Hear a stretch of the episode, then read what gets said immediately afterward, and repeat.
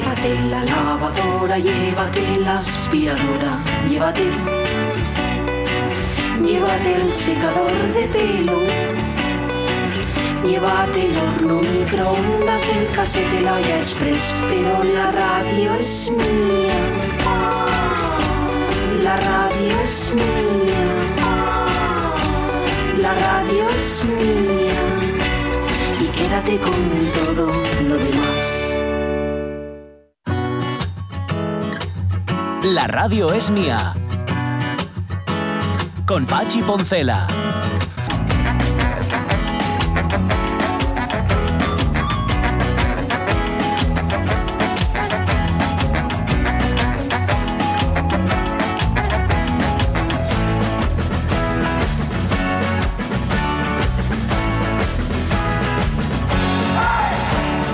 Las 12 y cuarto de la mañana mm, vamos a tener que recurrir a Iker Jiménez para intentar entenderlo. Ya sabéis que Iker Jiménez es el que- da explicaciones eh, absolutamente irracionales a cuestiones lógicas. Bueno, 39 Escalones Films, que es quien distribuye la película, me refiero a La Guerra de los Niños de Parchís, lo ha explicado de la siguiente manera. Hace 25 años que homenajeaban, dando- o sea, en el año 97 reestrenaban en cines una de las películas más emblemáticas de la generación que cursó la educación general básica, no sé qué. Bueno, pues entonces ahora, 25 años del film en el 97. Ah, pues sigo sin entender por qué lo hacen ahora. Porque- Sí, sí. 97. Ah, porque pasaron otros 25 Claro, del restreno. O sea que ¿no? estamos. Espera un momento, En los espera. 50 años Espera, de que Parchís. entro en bucle.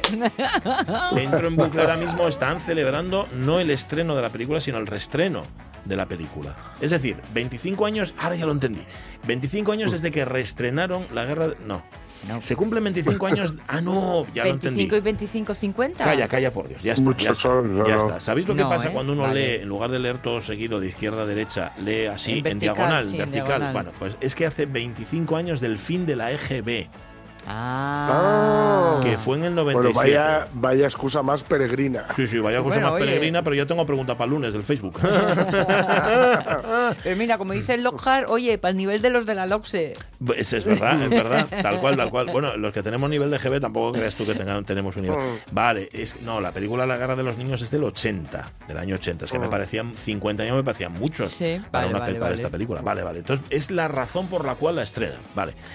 Gracias, Ramón Redondo. Ya no tenemos que, ya no tenemos que llamar a Iker Jiménez. Mm, os conté, os conté un día, creo que sí os lo conté, que yo estuve involucrado en el nacimiento de Milenio 3 que era, Milenio Milenio 3 3 es el origen de, de Cuarto Sí. Milenio. Milenio 3 es el programa de radio que sirvió Ni idea. para sí fue a partir de ahí eso catapultó a Iker Jiménez hacia la televisión porque antes él no estaba en la televisión Pasó del 3 a 4. es que verás el, eh, era una sección del programa Si amanece nos vamos Ajá. que se emitía en las madrugadas de la cadena Ser. Y sabéis Sí. que yo lo hice durante por Sí. poderes durante varios veranos, yo hacía aquel programa.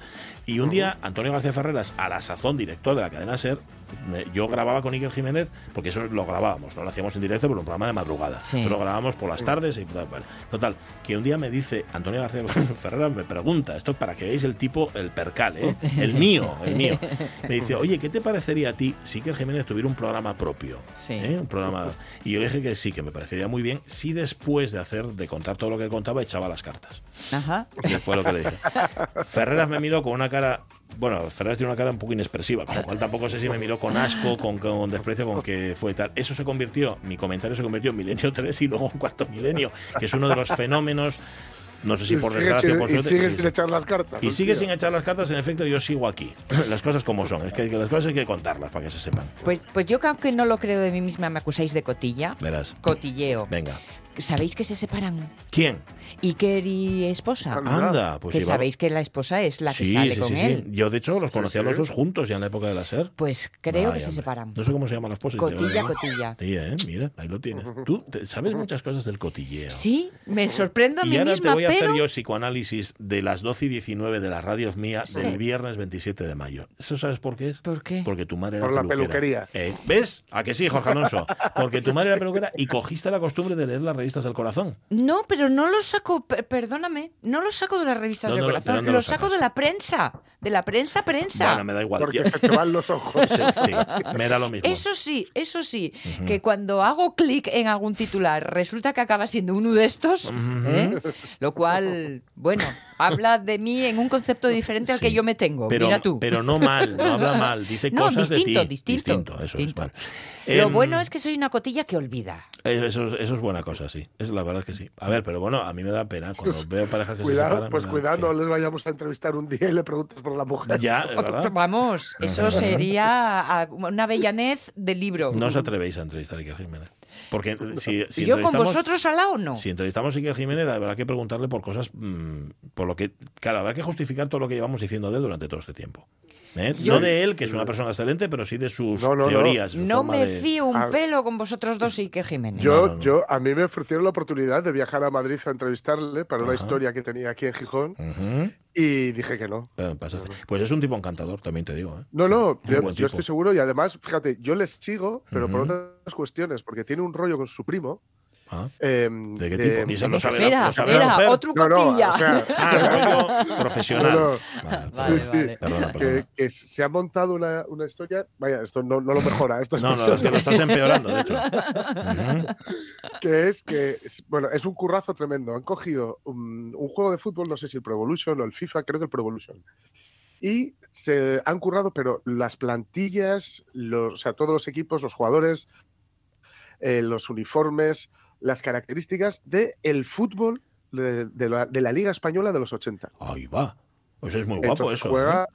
Sí, sí, juega, por ejemplo, el, el Barça, pues este Ujú. juega con, con Migueli, con con, Migueli. con Víctor, Con con, Julio Asensi. Alberto, Ujú. Asensi, sí, sí, sí. Ujú. O sea, un, curro, Jolín, un curro qué tremendo. chulo, ¿eh? Pero ¿eh? solo para ¿Que ellos. ¿Con lo paranormal consigue tiempo extra o No lo sé, igual- tiempo igual- libre no sé. extra? Años luz. No, no, Le sí, pagan sí. en años luz. Eh, Pero, sí, sí, le pero pagan eso a ellos luz. Y está lo- y lo tiene, comercializado. bueno, esto, juega, juega partidas por. Sí. No, no, no, no. Tienen para una ellos. especie de. Juega partidas así con el primo luego organizan con gente que. Bueno, se- yo me imagino que si te pones en contacto, pues a lo mejor te, te pasan esa extensión o te ayudan a hacerlo y tal, y hacen ligas y tal, muy, muy chulo, muy chulo, muy chulo. Jolín, pues qué bien. Ujú. Sí, sí. Y tiene tiempo, ¿ves? Para hacer eso. Sí, sí, sí. Está- porque está esto, muy- ima- imaginaos, ponerte con 18 equipos a, a currarte la, la apariencia física, bueno, bueno. bueno, o bueno, sea, sí, sí, sí que lleva tiempo. sí. tremendo. Pues nada. ¿Cómo lo hace? Bienvenidos a la nada del misterio. No lo sabemos. Ah. Es una cosa que desconocemos. Bueno, eh, ahí están los oyentes hablándonos o contándonos finales suyos. Eh, dice, por ejemplo, Otis Cook, eh, recordaba justamente con amigos el golpe el otro día, que da igual, da igual, que siempre le pillan con el paso cambiado, la vea cuando la vea. Porque es verdad que pasan años, lustros, entre cada visionado, pero el caso es que sé que hay una última trampa y aún así siempre vuelvo a caer. Mm. Es lo que tienen algunas pelis. Y dice Monforcelledo, que está por algún sitio, pero lo perdí, que se refiere al a final de serie. eh, a final de, de serie. Dice que a- todos tenemos que reconocer que la serie que nos marcó, mira aquí está, sin que queramos reconocerlo, la que más nos impresionó, el final que más nos impresionó fue el de Verano Azul. Ah. Aunque no, que un país conmocionado, ¿eh? con la muerte de Chanquete. Sí, sí. Las cosas como son. Te doy la razón, Monforcelledo. Hombre, vas a y tú. Precisamente yo. Pues, pues no. Bueno, hay muchísimos más finales, pero todavía no hemos llegado al final, o sea que algunos repasaremos. 12 y 23 al mundo antiguo. Mm, Pues, pues seguramente, por cierto, no he leído los de Ramón Redondo, que tiene un montón, hice a buscarlos ¿eh? a nuestro Facebook. Pero mira, voy a aprovechar porque sí, mm, eh, seguro que tiene respuesta, no, respuestas, eh, Juan Alonso, para esta pregunta de finales de series, finales de libros, finales de, de películas.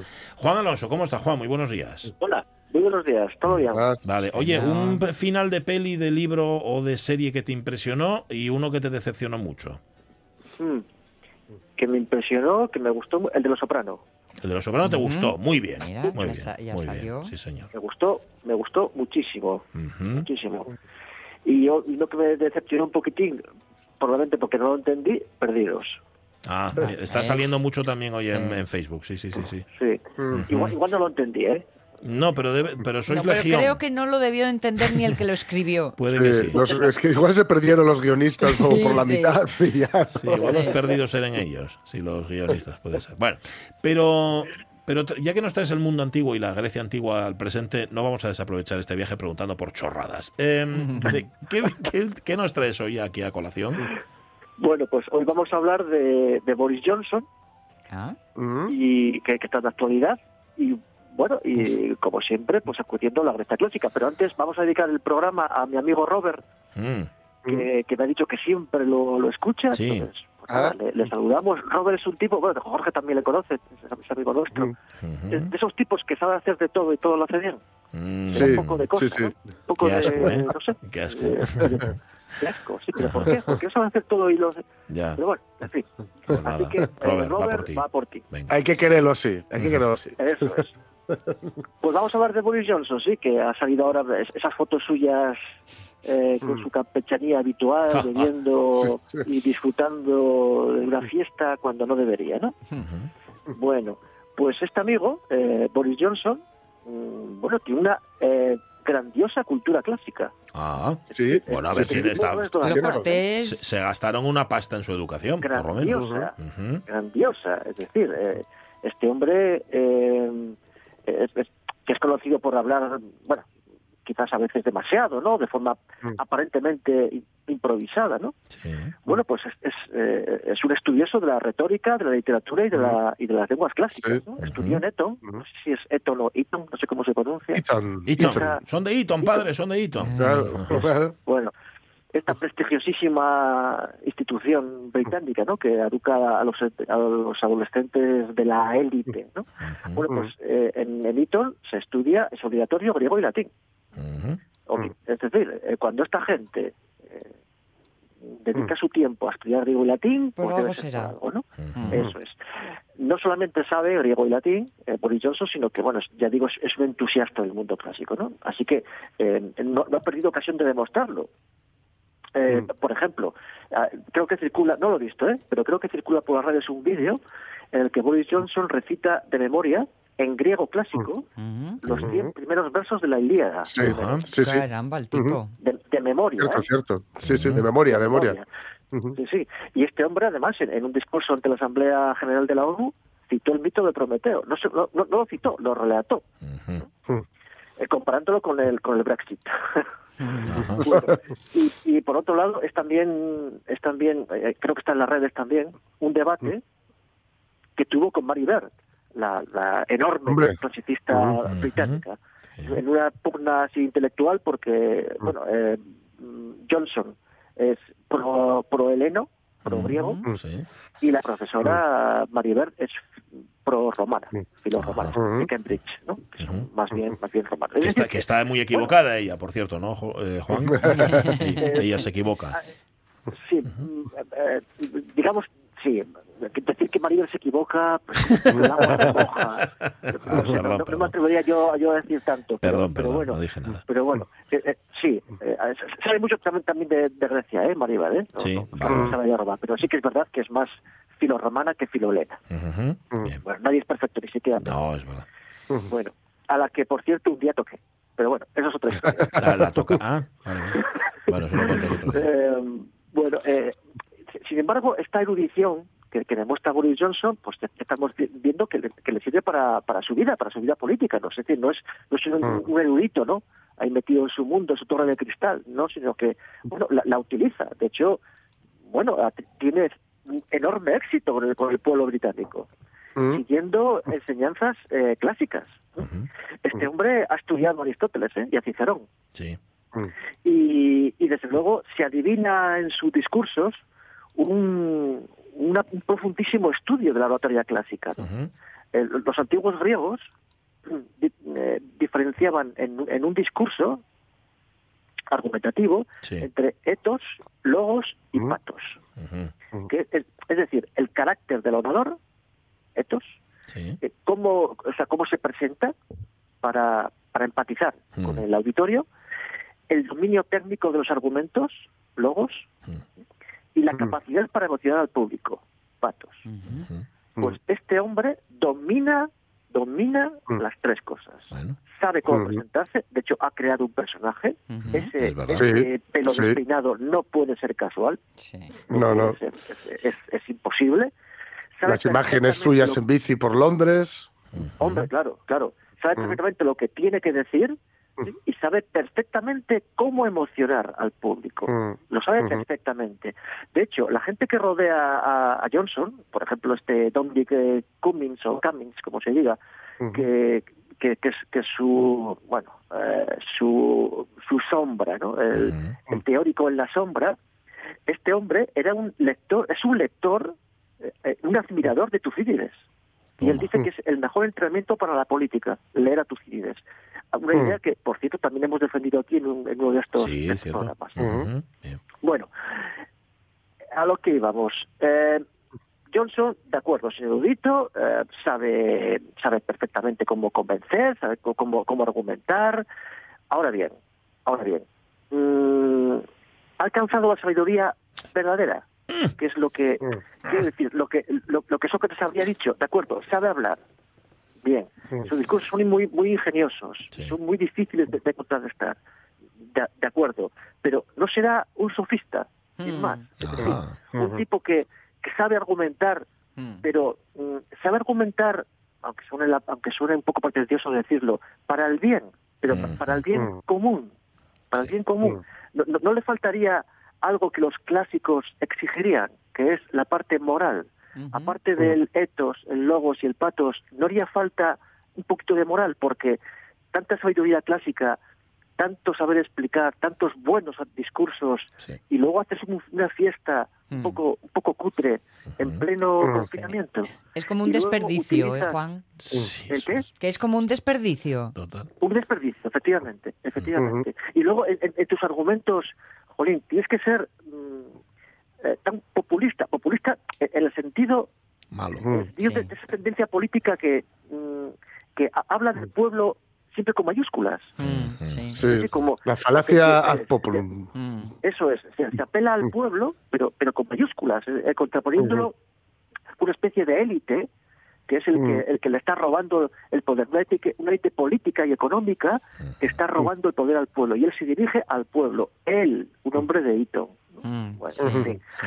Eh, y, y- y eso de considerar a los suyos, a los suyos, al pueblo, eh, eh, que, que es lo mismo, ¿no?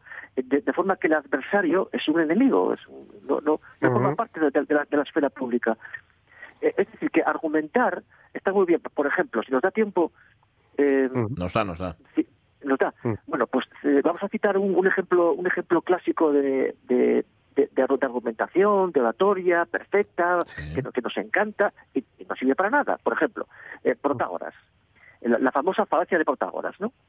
No, famosa, famosa, famosa, tampoco te vengas arriba. o sea, la- vamos a dejarlo en una falacia de Protágoras. Venga. Bueno, la conocida, la conocida Vale. falacia de Protágoras. Famosa a Bueno, partir de hoy. Eso es. Eso.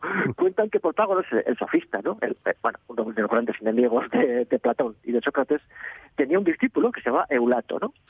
Y a, a este a este discípulo le dijo, eh, le- no le cobró y dijo, mira, tú me pagas la primera vez que ganes un caso. El primer caso que ganes, pues, pues nada, Bueno. me pagas las clases. Bien. Bien. Vale, estupendo. Pasa el tiempo y bueno, parece que el amigo Eulato o bien no gana ningún caso, o bien no se esfuerza mucho, o bien pasa de todo. Entonces Protagoras le, le- le hace una demanda. Dice, no, no me pagaste, Pufista. te voy a demandar. Te demando, sí. Ujú. Entonces eh, argumenta Protagoras, a ver, te voy a demandar y si gano el caso, pues la tienes pagar, porque Ujú. ganado el caso, ¿no? Claro. Sí. Ahora bien, si pierdo el caso, Tienes pues que me tienes que pagar. pagar, Claro, porque tú ya claro. ganaste el, el primer caso, ¿no? Bueno, y entonces Eulato, que pagar no pagó, pero había entendido muy bien las lecciones del maestro, dijo, un momento, un momento, si gano el caso, Sí. no tendré que pagar, puesto que gané el caso. Pero si pierdo el caso, Sí. no tendré que pagar, puesto que no he ganado mi primer caso. Mm. Ajá. Ay, ay, ay, Bien, ay, ay, ay. perfecto, Ya.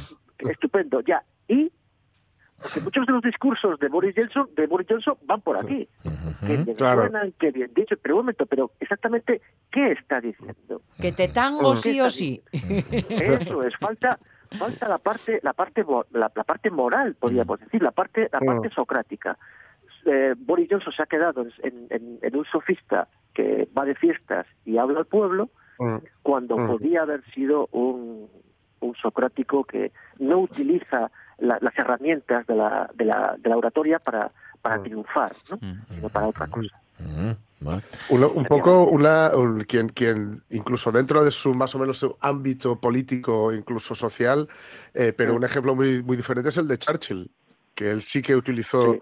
todas esas Sí. herramientas que le- que le- de las que se había dotado y de y su- el conocimiento de los clásicos, Sí. etcétera, pero precisamente para conseguir convencer a, a- a- a propios y a extraños de lo, de lo que debía hacerse en un momento dado cuando nadie quería hacerlo. Cierto, cierto, cierto. Y además, eh, al menos este eh, Winston, cuando fumaba y bebía, lo hacía Mm. Sí. perfectamente en público sin ningún problema. No, no tenía que Sí. esconderse en una fiesta Es verdad. Para, verdad. para, para hacerlo. Sí. Ujú. Sí, mucha honra. Bueno, ¿y qué me decís? ¿Y qué me decís cuando encima de no tener moral son malos oradores? Eso ya, eso Bueno, ya es que ay, sí, Lo que uno no comprende es por qué llegan. es que llevo escuchando, yo llevo escuchando cosas de en, en Sí. cositas del Congreso de los Diputados esta semana Sí. que son de poner Sí. los pelos de punta, porque encima desde las cosas que dicen que son atrocidades, las dicen mal. Horrible, pero bueno, eso nada, eso, eso ahí no entiende ni la antigua Grecia, ni la Roma, ni Nada, la antigua nada, nada. nada. En todo caso, co- concluyamos, vamos a barrer como siempre para casa, Mm. que la pertinencia de las humanidades clásicas Totalmente. en el mundo de hoy Hombre. bueno, es- es- eso, eso Hombre. es in- innegable y adem- como, como se demuestra porque todos los viernes encontramos razones Clásicas para Sí, señor. eh, hablar sobre la actualidad. Y de para eso entender va, la realidad de eso va actual, esta sí, sección. señor. No es nostalgia del pasado, sino ver cómo se adapta a nuestro presente. Eso. Gracias, eh, emérito. Pues un placer. un abrazo. Un abrazo para todos. Chao, chao. No sé por qué me salió lo de emérito. Ya, ya te digo. Bueno, no Es sé, no, no, no porque se llame Juan. Él es Alonso Senior. Senior. Ya, ya, ya, pero ahora como Sí. es profesor, sigue siendo profesor, pero tiene ya una cierta emeritud Ya. o emeritez. Pues vale. Oye, que no ¿Qué? quiero que me riñan. Venga, Que ni pacotilla sirvo, me cachis en la que mar. ya mentira, ¿no? que, que- que llamó Ana, Sí. que es una oyente que conocemos porque Ujú. estuvo con nosotros en la feria de muestras. Hola, Ana. Hola, y Ana. gracias. Hola, ¿eh? hola. Que no se separan. Ay, menos mal. Ah. Y quedan guay. que Ya. se separan los programas. Ah, ¿eh? ah. Separación de pareja televisiva. Es lo que lleno no de amor. no Vale. leer en horizontal. Claro. Ahora vamos el cuarto y milenio. Exacto. Sonia Avellaneda se desmiente. Ay, gracias, Ana, Bueno, gracias. Pero se separan profesionalmente, pero no personalmente. Pues mira, me alegro, porque hacíamos una muy buena parejita. A mí presta de mucho. Nos manda Alfredo Azadón el siguiente chiste. Abraham, dime Dios, quema tus entradas para la final de la Champions. Dice Abraham, ¿qué? Dice, no, es broma, sacrifica a tu hijo. Dice, joder, qué susto. Gracias. Eh, Alfredo Azadón, muchas gracias. Eh, 12 y 37. Oye, antes de las series que hoy nos vamos a ir, vamos a redondear el programa, porque empezamos viajando al espacio con Sí. Miguel Martín. Sí, Bueno, y sí, el espacio sí. se va a venir a nosotros con la serie que me encanta que hayas traído esta serie, Jorge Sí. Alonso. Trae tan buenos recuerdos y este tan buen rollo. Tú no lo Sí, sabes sí. cuáles son. No, no lo sé, Vale, no lo te, sé, te no va a sé. molar mucho. Pero antes tenemos sí. una deuda con Bob Dylan y esta deuda que tenemos la tenemos Sí. que cumplir. Hombre, va. Venga, hombre, va. va. Que se la tenemos que cumplir. Sí, señor. Eh, le habíamos dejado en la en el store así un poco de mala leche. Sí. Y ahora vamos a ver cómo, también estando de mala leche, es decir, en medio de una ruptura, Mm. cómo se puede hacer una ruptura, o mejor dicho, cómo se puede tratar de un- un- una ruptura de un modo festivo. Ajá. When you go your way and I'll go mine.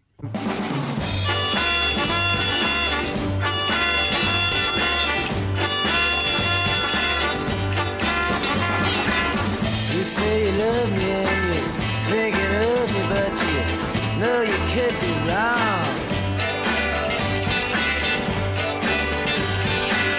You say you told me that you wanna hold me, but Uy, se cortó. Uy, Anda. Se cortó. Pero bueno, la acabó canción- la fiesta. El título es algo así como cuando tú te vas por tu Cuando- camino, yo yo por coger el mío. ¿no? Eso es, cuando tú vayas por tu, por tu lado y yo por el mío. Sería un poco la eh, traducción, así, no, no literal, pero sí, digamos, sentida de la canción. Y ya veis que es un rollo un poco Nueva Orleans. ¿eh? Mm, sí, rollo de pam, totalmente. pam, param, pararam, Sí, y las percusiones, etcétera.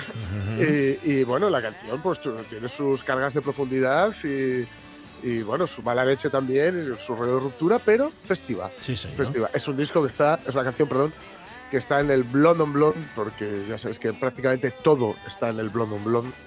Ujú. Todo lo, lo podéis, se puede encontrar en, en ese disco doble, eh, absolutamente maravilloso, y que si lo tenéis en vinilo, eh, yo la primera vez que, que lo, que lo puse, eh, Mm. flipé porque me encontré con que una cara entera del vinilo es una canción solo. Ah, ¿cuál, por cierto? Des- Desolation Row. Ah, de Solution Rock. Vale, vale. Porque dura, claro, antes las, las- la cara de un disco Mm. Podía Claro. que 20 minutos, una cosa así. Sí, no, ahora sí, siguen teniendo en, en vinilo hay un tiempo limitado. ¿eh? Sí, sí, sí, claro. No, no puedes meterle todo lo que, lo que tú quieras. Pero bueno, es un vinilo precioso, además es un artefacto de estos eh, desplegable, bueno, una, una maravilla. Y es uno de estos en los que eh, cuando lo grababa en Nashville nadie entendía muy bien qué es lo que, ¿Qué es lo que quería hacer. ¿Qué es lo que quería hacer Dylan, no? Pero bueno, Dylan, ¿sabéis que este disco, eh, Blonde on Blonde, sé que salió el mismo día, el, el mismo año que el Pet Sounds de, de los Beach Boys? Bueno, vaya año. No fue mal, no fue mal día No fue para la mal música. año. Ujú. Pero Bob Dylan, eh, que en este momento bueno, estaba ya, eh, digamos, uh, dando muestras de, de cierta inestabilidad mental, diría yo, porque era cuando eh, empezó a odiar a la prensa y, a todo y- y llevaba muy, muy mal, primero el, el rollo profético que había llevado los primeros años y ahora el rollo de profético pero contracultural, ¿no? del profeta contracultural y, y de ser como una especie de gurú de algo y estaba, bueno, ya en una fase de, de ensimismamiento y de apartarse del mundo y se fue a vivir a Woodstock y. Woodstock tuvo un accidente de- Eh, de- de con una moto Es verdad. que casi se muere, se partió el cuello, estuvo mucho tiempo eh, para, bueno, tardó un montón en recuperarse, no se sabía siquiera si iba a volver a la música y cuando lo hizo eh, sorprendió un poco porque si bien siempre había hecho muchos guiños a- al folk, por supuesto, ¿no? Pero también un poco al country, en este caso se metió un poco más aún en la música de raíz e hizo preciosidades como esta, bueno, preciosidades que yo la primera vez que la pusieron dije, este tío que está cantando los Dylan, Mm. porque, porque es No increíble parecen. cómo cambia la forma de cantar en Lay Lady Lay.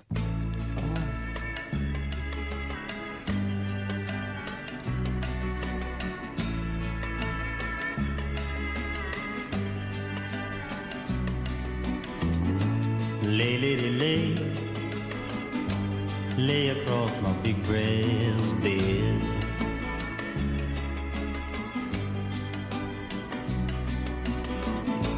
Lay, lady, lay, lay across my big brass bed.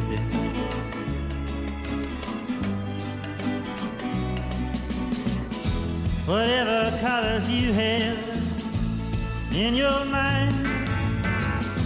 I'll show them to you, and you'll see them shine.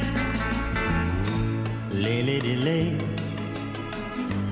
lay across my big brass bed.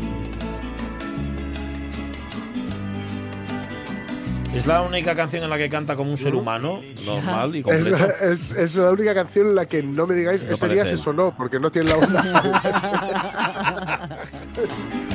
sí, sí. Ese día se sonó. Está bien. Ese día se sonó, se echó algo de esto, respira bien o alguna cosa. de Bisvaporú. Se Sí, puso.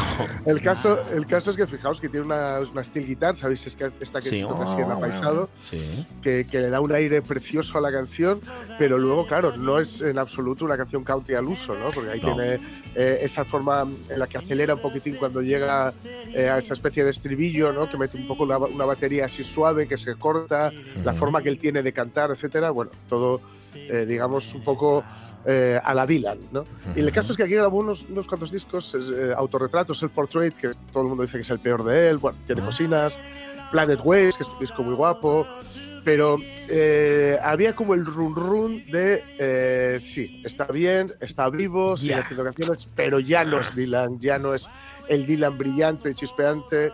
Bueno, pues solo necesitaba otra, otro empujoncito en forma de una relación que se rompió para grabar un disco absolutamente genial y maravilloso que se llama Sangre en los cortes, Sangre en las canciones, Blood on the Tracks, que se abre con la que es mi favorita de Dylan, que la tocó en el Jovellanos y que yo dije, a partir de aquí mi vida va cuesta abajo. Tangle Blue.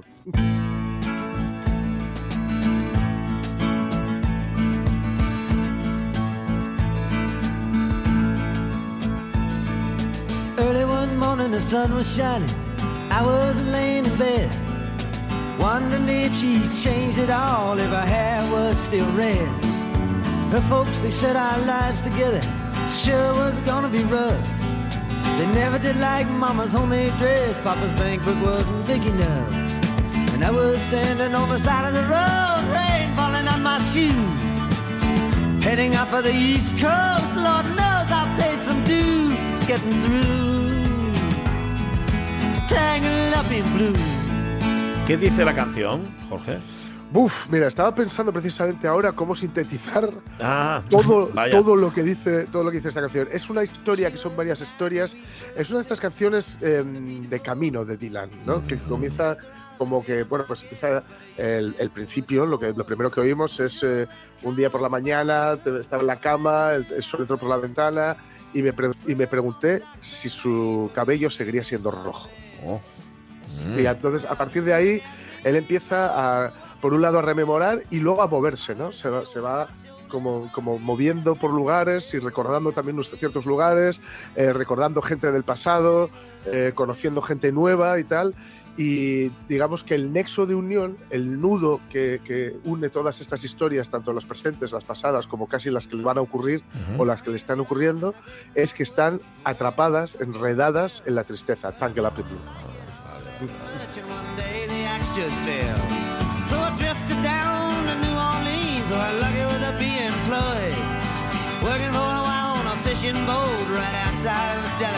¿Y la reconociste a la primera cuando la tocó en el Jovellano? ¿Será reconocible? Sí, Porque- sí, porque tuvo un día muy raro Sí. y decidió tocar las canciones tal Bien. y como las había grabado en su momento. Cosa que no es habitual, ¿no? Todo- No es habitual. Sí. Yo la primera vez que le vi tardé en reconocer Blowing the Wind tres estribillos. Porque era una cosa Oh. tremenda. O sea, Eh. times- O sea, entre que no se le entiende la letra y que la música la cambia. Y tiene que Sí, llegar un sí, momento en sí. que se aburra de ciertas canciones. Que se Claro, no, no, por eso lo hace. Por eso que lo se hace, fastidia. claro. A ver si Sí, que sí. a mí me aburre de lo que decía la segunda hora de la radio es mía y lo digo todos los días, ¿no? Sí, no, sí, no, sí, sí. dices las noticias y luego la segunda, pues lo digo, No, y no pasa nada y no soy Bob Dylan, Claro. ¿eh? Contra ya. Bueno, eh, nos quedan, nos el quedan caso, dos, ¿eh? Sí, quedan dos. Bueno, el siguiente disco, Sí. porque dijeron, bueno, Blood on Tracks es el canto de cisne de Bob Dylan. A este hombre le llevan enterrando mm, 40 años. Sí. Y dijo, el canto de cisne, lo que, lo que yo te diga. Descubrió, dijo, ¿y cómo quedaría un violín Oh. eh, en las canciones que yo hago? Y recuperó cierta pulsión de esta contesta, bueno, eh, reivindicativa de los primeros 60, en este caso, con, con- o, o mejor dicho, eh, centrándose precisamente en un caso muy concreto, que era el de Huracán Carter, Sí. ¿no? el, el boxeador que había sido injustamente encarcelado, etcétera, y compuso pues una delicia de siete minutos que se llama Hurricane.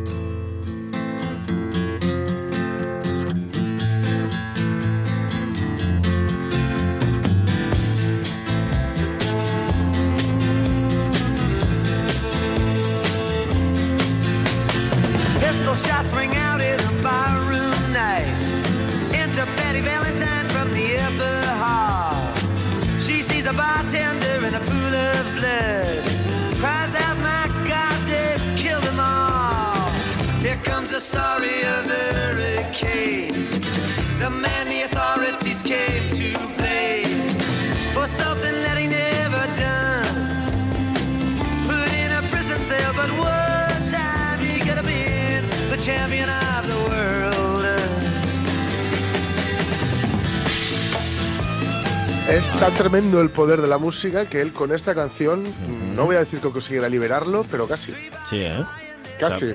Lo único que hace es contar muy bien, y de la forma en la que Dylan cu- cuenta, eh, el caso del huracán Carter, lo que ocurrió y, lo que, y, y las consecuencias que había tenido, que esto había tenido, haciendo una crítica, por supuesto, al racismo norteamericano, a la policía norteamericana, al sistema judicial norteamericano, etcétera. Y además se embarcó en una gira que ha quedado para la historia. Si a alguien le interesa, hay un documental en Netflix que es bastante chulo, que es la Rolling Thunder Review, Ah, sí, señor. eh, cuando se pintaba la cara de blanco, Dylan, porque decía que la gente eh, no quería, no le interesaba en absoluto Robert Zimmerman, que es un nombre real, sino Bob Dylan, entonces que era un payaso, ¿no? Como un payaso Ah, eh, que actuaba para la gente, payaso en el buen sentido. sí. Entonces lo que hacía era pintarse la cara de blanco, ¿no? Como, como hacen algunos payasos, maquillarse para salir de blanco y luego hacía un, un efecto teatral muy potente porque, claro, según iba sudando, pues esa máscara blanca se iba deteriorando, ¿no? Entonces, bueno, y salió incluso con, era, era, no iba él solo, era un espectáculo que tenía eh, varias partes y una de ellas era, bueno, nada más y nada menos que Joan Baez. Contra. No está mal. Sí, sí, sí, era, era, era muy potente. Y bueno, la verdad es que a partir de aquí, eh, como digo, se le ha estado intentando enterrar, ha tenido, a ver, sus altibajos, eh, discos muy buenos como Black Red Sky, cosas más flojitas, etcétera. Se embarcó en el Neverending Tour, en el que todavía sigue, Tour interminable. Bueno, no se va a acabar en el nunca. que, es lo que va a hacer hasta que, hasta que mm, se muera. Esperemos que de todo mucho tiempo. Sí. Pero bueno, como, como reflejo de, de lo buenísimo que es, tiene discos maravillosos como el Time of Mind o Tempest, pero como reflejo de lo que todavía es capaz de hacer en su época más madura, más, claro, casi selecta, diría, Ujú. casi la selectud, pues está eh, esta canción con la que además se llevó un Oscar Sí, señor. que- y, que, y que interpretó en la gala de los Oscars. Things Have Changed. A worried man with a worried mind. No one in front of me and nothing behind. There's a woman on my lap and she's drinking champagne. Got white skin, got assassin's eyes. I'm looking up into the sapphire tinted skies in wild dress, waiting on the last train. Es dándose la réplica a sí mismo, entiendo, porque claro, los tiempos están cambiando, los tiempos han cambiado, Sí. ¿no? Es el- el Claro, claro, la claro, efectivamente. Se está eh, mandando un recadito a su, al Dylan del- de los 60, ¿no? Del principio de los 60. Era una canción que es una joya y que tiene, una- que tiene eh, líneas maravillosas, ¿no? Pero bueno, sobre todo eh, ese momento del estribillo el que dice. eh, el mundo, la gente está loca, el, el mundo ha cambiado, estoy fuera de alcance, estoy fuera de vuestro alcance. eh, antes me importaba, pero las cosas han cambiado. Era banda sonora de una película que yo vi en su día y que me pareció Sí. que estaba muy bien con Michael Douglas. Y Sí, sí. si me preguntas cuál Sí, título, no lo y, sé. y Robert Downey Jr. Eh. Jóvenes maravillosos o Eso es, eso es, sí, Wonder Boys. Era el- eso, Wonder eso, Boys, eso, sí, sí, muy guapa esa película. Sí, muy, muy guapa. Estaba muy bien. Eh, que es otro tipo al que hay que reivindicarle la carrera eh, cinematográfica, a Michael Douglas. Yo es que no hay. Sí. en serio, eh, lo digo, no hay película de Michael Douglas Sí. que vea que no me guste. Bueno, Es, es de los tipos que mejor eligen Sí, los papeles. Eso es verdad, eso es verdad. No, no, no tiene ninguno que digas tú, esto lo tenías que haberlo hecho, Michael. Señor, señor. Bueno, pues nada, los tiempos han cambiado, Bob Dylan sigue ahí, no lo mata nadie y artísticamente ya no morirá. No, señor, seguro que no. Estaba pensando que la de Hurricane, fíjate, tiene, Hurricane, perdón, tiene su equivalente aquí en España, porque es algo muy parecido a lo que intentó Sabina con el Dioni, cuando hizo aquella canción del Dioni, que casi lo Sí. libera, casi lo saca de la cárcel. Pues es, es un poco Sí. el equivalente, ¿no? A Hurricane, la Sí, de Bob es, es, la verdad es que les pone al nivel que merecen a ambos, a Sabina y al Diony. Sube la música. Comparados con Dylan. Comparado con Dylan, sí, señor. Bueno, oye, que luego no nos da tiempo. Venga, que tenemos una serie que Sí. contar, que Sonia está en la espera, Sí, porque no sabe esperando, cuál es. esperando a ver a dónde- Sintonía, por favor. Ahí está. ¿Qué otros mundos vais a traer? Tiene de- viene de otros mundos, pero, pero entrañable. Pero están en entrañable. este. Sí, Están en este, sí, sí, sí, sí, viene un mundo muy extrañable. Yo será porque he estado metido en- últimamente en los 80 o en mis 80, ¿vale? Mm. Pero esta semana me ha dado por recuperar al que fue uno de mis mejores amigos cuando yo era pequeño, porque compartíamos la misma extrañeza por el mundo y el mismo amor por los gatos. Es Alf. Hombre.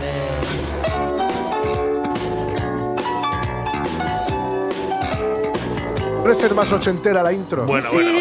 Ese teclado y, ese, y ese bajo.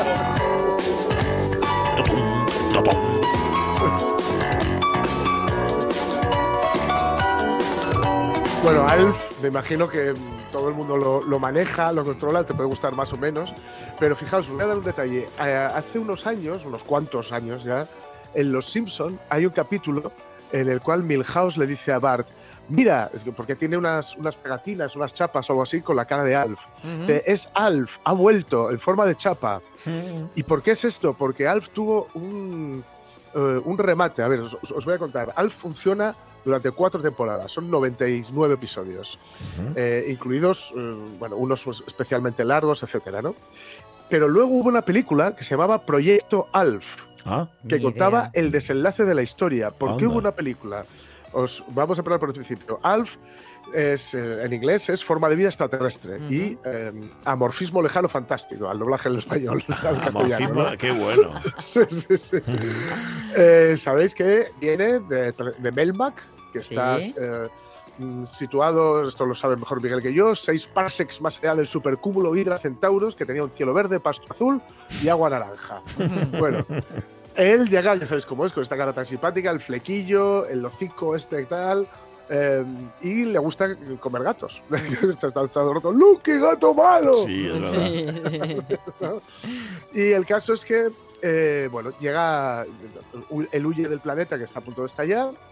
Y, y, por cierto, va a estallar porque todos los, todos los habitantes enchufaron la, secador, la, la secadora del pelo o el secador del pelo al mismo tiempo. Y Sí. entonces hace que el planeta estalle. Viaja perdido por el espacio y cae, cae en casa de. Bueno, cae en la Tierra, llega al planeta Tierra y cae en casa de los Tanner. O sea, familia, pues la típica familia que nos vendía en los 80 norteamericana, ¿no?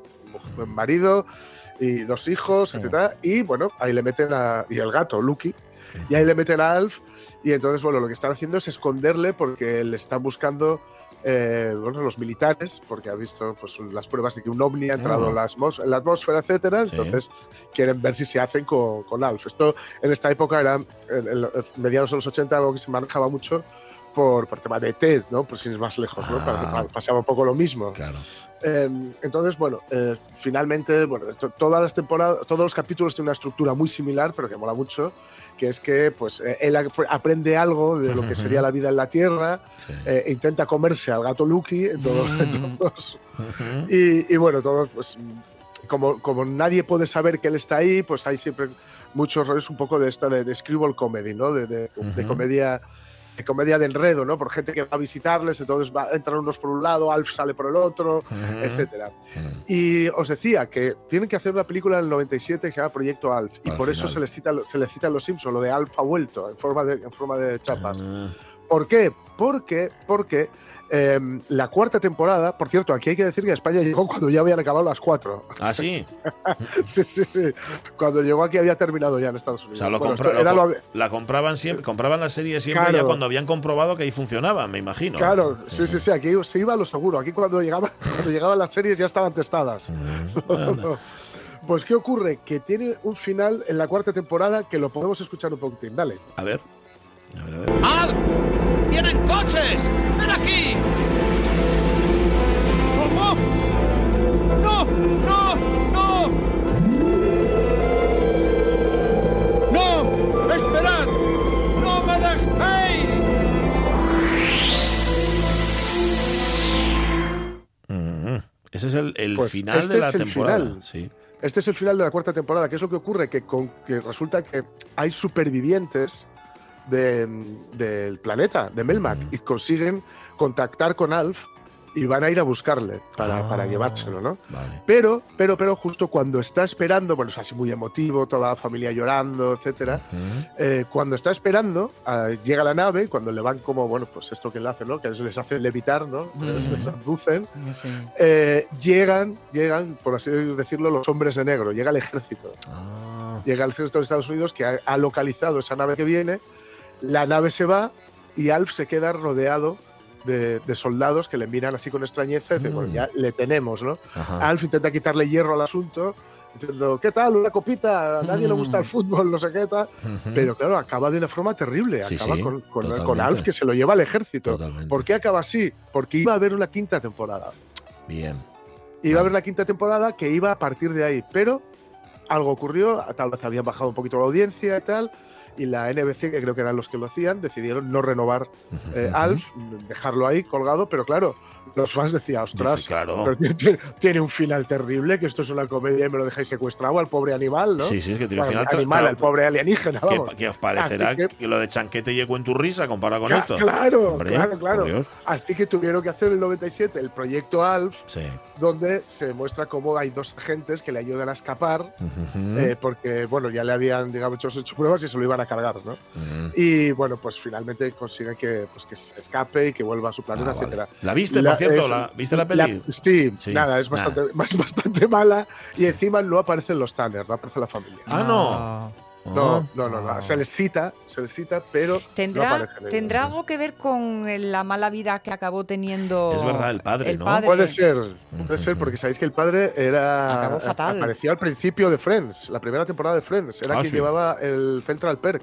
Anda, Ah, pues sí. no. Mira, no. Y fue, fue sustituido por Gunther, el que lo llevó resto de temporadas, precisamente porque el tipo no debía de, Ya. de poder no pilotaba bueno, hacer bien. su No. trabajo. Sí. hacer su trabajo con, con normalidad. Ujú. Pero bueno, Alf era, yo, yo me, me divertí muchísimo, muchísimo, muchísimo con él. Era un bicho entrañable, el, el mejor muñeco que alguien pudiera tener.